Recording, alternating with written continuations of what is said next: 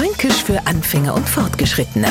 Heute sprechen wir über Ameisen. Und die sind ircher zwei überall. Im Garten, auf der Straße. Manche wissen genau, wo man was zu essen kriegt. In unsere Küchen. Und weil die nicht einzeln auftreten, hat wahrscheinlich ircher zwei nochmal der Franke erst Anne gesehen und noch ist er erschrocken.